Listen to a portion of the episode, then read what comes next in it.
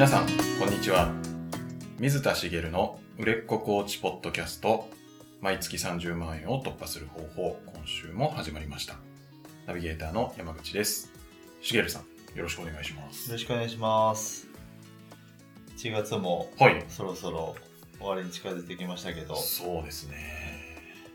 あの正月、はい。まあ、あの暮れから正月にかけて、はい。妻と私とはい。両方の実家に帰省したんですね。おーいいですでね今年はカレンダーで言うと、はい。会社員の方とかだと、はい。9連休みたいなスケジュールの方も多かったみたいですけど、はい。私も去年会社を辞めて昨年のこうお正月とかははい。まだ会社員をやってたのではい。あの今年と去年でこうだいぶ大きく変わった点があるんですね。会社を辞めたってことなんですけど、はい。会社員の時ってはい。仕事が次仕事始めが何日ってあるとはい。カウントダウンをしちゃうんですよ。ああはい。休みがあと何日。はい。でちょっとなんかもうもったいない使い方をしちゃうとはい。ああ一日無駄にしたみたいな。ああありますね。ありますよね、はい。なんかそういうのって結構あるなと思うんですけどやっぱ何が違うのかなって考えた時にはい。ストレスが違うんだろうなって思ったんですね。あーストレス。はい。はい。でストレスがゼロになることが望ましいかっていうといやそんなことはないと思うんですけどはい。やっぱり会社員でいた時に私自身は相当ストレスを抱えてたんだな。うーん。もうやっぱり会社に行きたくないとかはい。会社に行くと、ああー嫌なあれがあるなとかはい。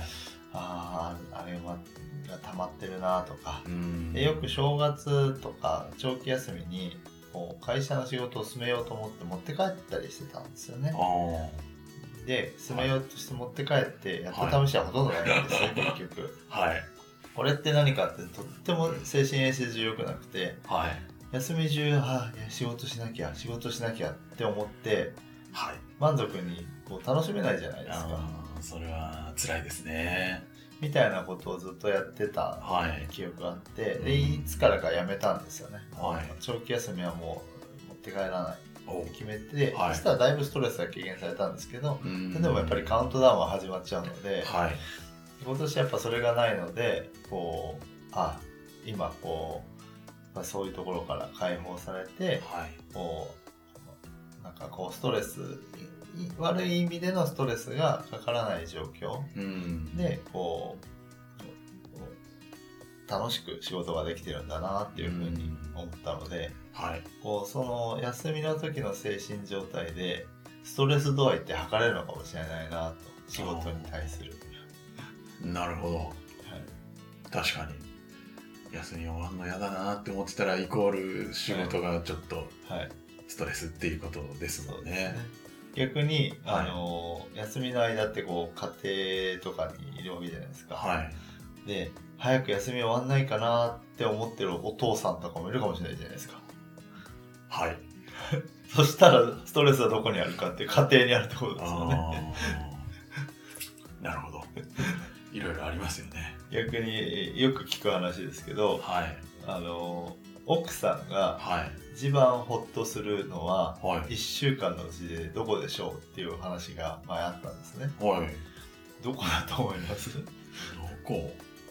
奥さんがホッとする。はいもしかして、い旦那さんが会社に行って、はいホッとするみたいなことですか？そうですね月曜日のはい。あの午前中はい。こうまあ一通りこはいう家事を終えた後はい。が最もこう安らぎの時というか こう土日旦那も帰ってきてはい。いろいろこう料理をね3食作ったりとか。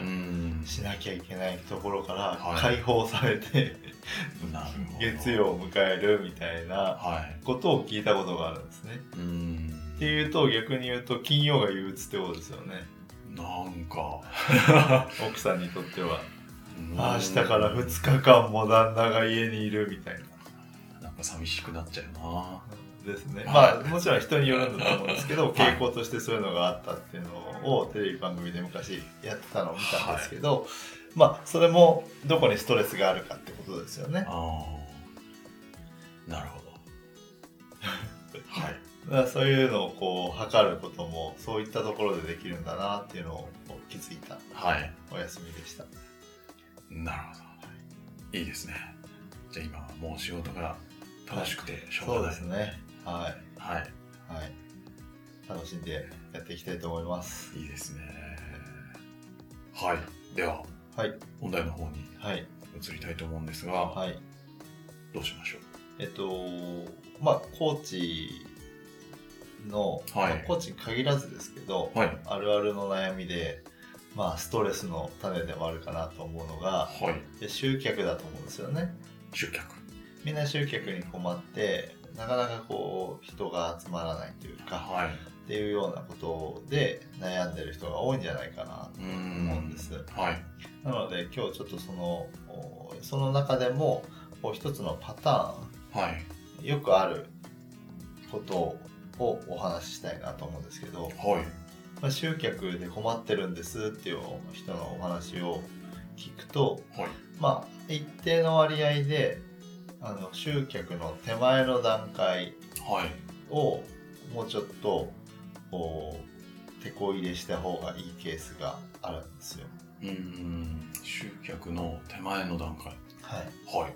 集客っていうとこう集客手段はい具体的にどういう形で、例えば、まあ、ウェブ集客なのかリアルなのか。うん。ウェブでもいろんな方法がある。はい。その集客の手段をこうどれにしようっていうことに一生懸命うん。こうなると思うんですけどはい。そこに行く前にこう押さえておかないといけないポイントがあるんですね。はい。でこれはあのー誰を集客するかってことなんですよ。誰を？はい、はい。コーチが、まあ、集客をします。はい。誰を集客するのか。はい。誰ですかね。誰を？はい。コーチが集客。まあクライアントさんですけどはい。誰を？はい。クライアントさんってこ答えでいいんですか？まあクライアントさはい。んですよね。はい。で、えっと A コーチと B コーチがいてはい。クライアントさんって一緒ですか？違いますか？どうなんでしょうね。なんか扱うテーマとかによってはい。違うような気はしますけどね。そうですよね。はい。あのーまあ会社員の人向けにお伝えしていた時と同じなんですけど、うん。その自分自身が誰を相手にするのかっていうのは人によって違うわけですよね。はいこのテーマも違うしうん。自分の強みも違う。はい。価値観も違う。はい。だからバックボーン自分の持ってる経験値背景も違う。うん。人がコーチをやってるのではい。クライアントさんもその人によって変わるわけですよね。うん。ではい。こうそういったものが変わるにもかかわらずこう集客どうしたらいいんですかっていうことをはい。聞いてくるわけなんですけおどー誰を集客するかによってはい。集客手段って変わるんですよね。変わりますね。はい。それこそ、はい。社長さんを集客したいのかはい。会社員を集客したいのかはい。例えばお店をやってる人を集客したいのかうん。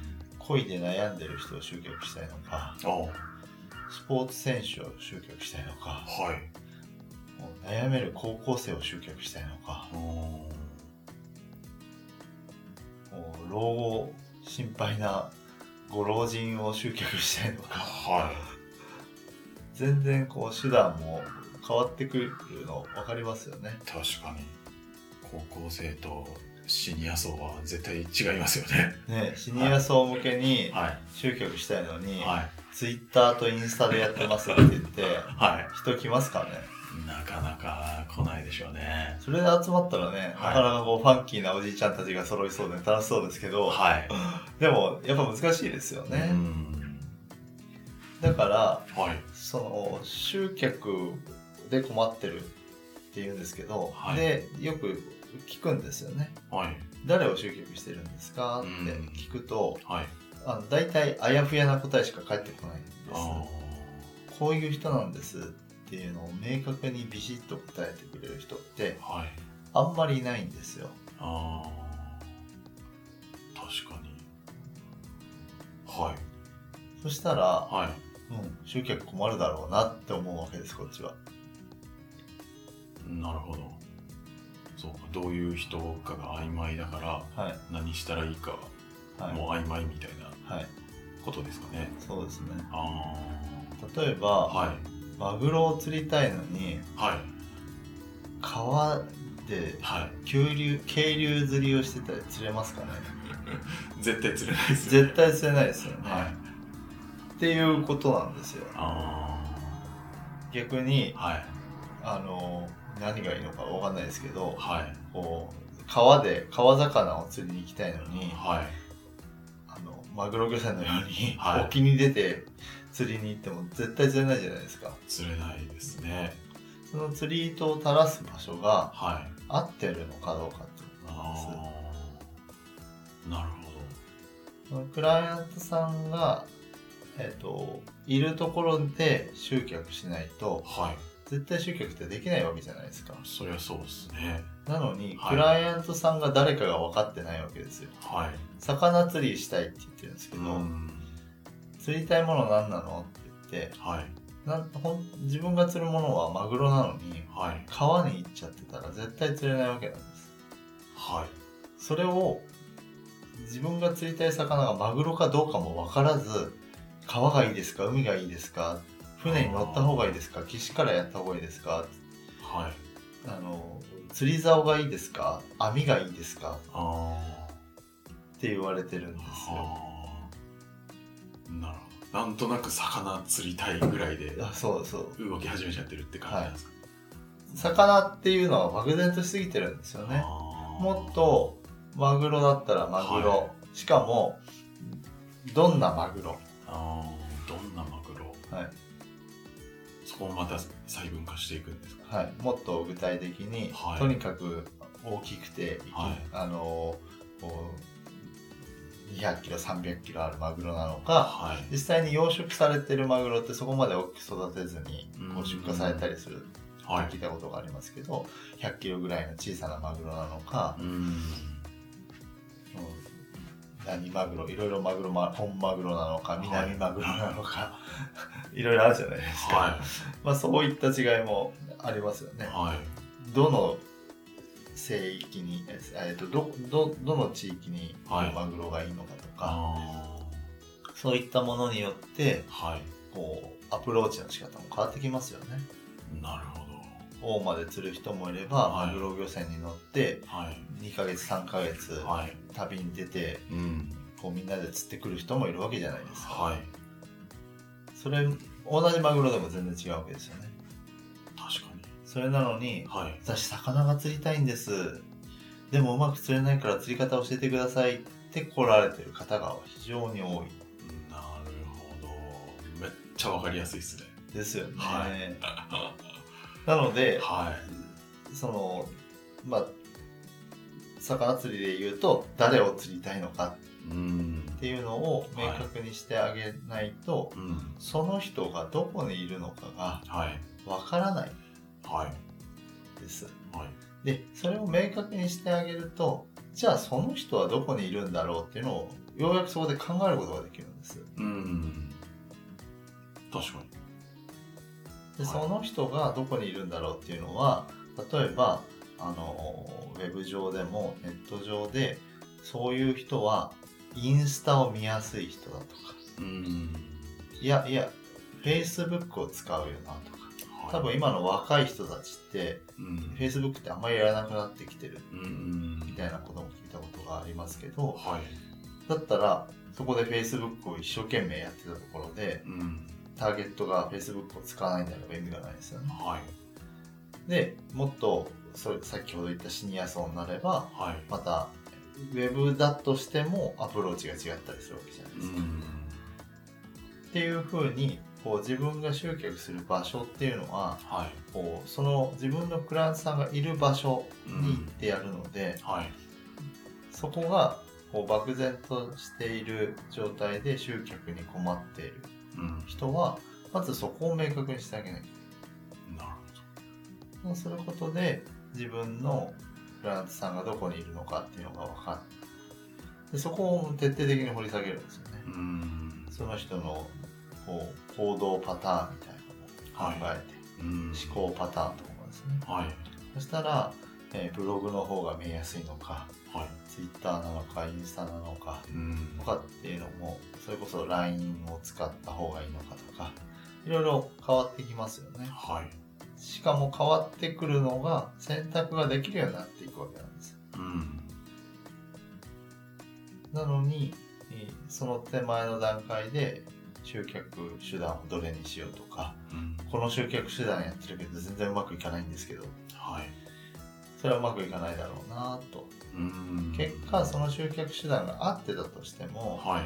その誰に向けて発信してるのかもわからなかったりするはい。ことになりますよね、うん。そうすると糸は垂れてるんだけどはい。別の餌がついてたりするわけなんですようん。小魚を釣りたいのに、はいその魚よりも大きな餌がついてるはい釣り糸を垂らしても、はい。食いつきはしないじゃないですか、まあ、それはそうですね。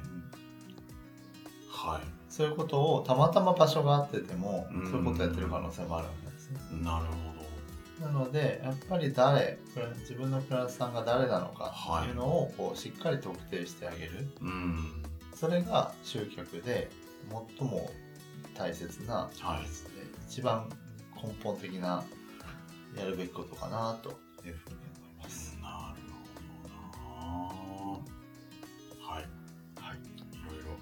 反省をしながら 聞いておりました。まあ私も自分のこう戒めというかはい。それをこうのために言ってたようなところもありますね。なるほど。はい。じゃあちょっと集客に苦労してるって方は、まあ、はいそもそもどんな人をはい。自分は集客したいのかはいっていうところから考えていくといろいろ手段が見えてくるかもしれないと。そうですね。はい。はい。で困った時はしげるさんにご相談くださいとそうですいうね。ことではい。よろしいですかね。ぜひぜひ相談お待ちしてます。はい。では、最後にお知らせです。えー売れっ子コーチポッドキャストでは皆様からのご質問を募集しております。まあコーチング、コーチとして独立をしたいとか、あともっとクライアントさんを集客したいとか、まあそんなお悩みなど何でもあの受けたまわりますので、どしどしご質問ください。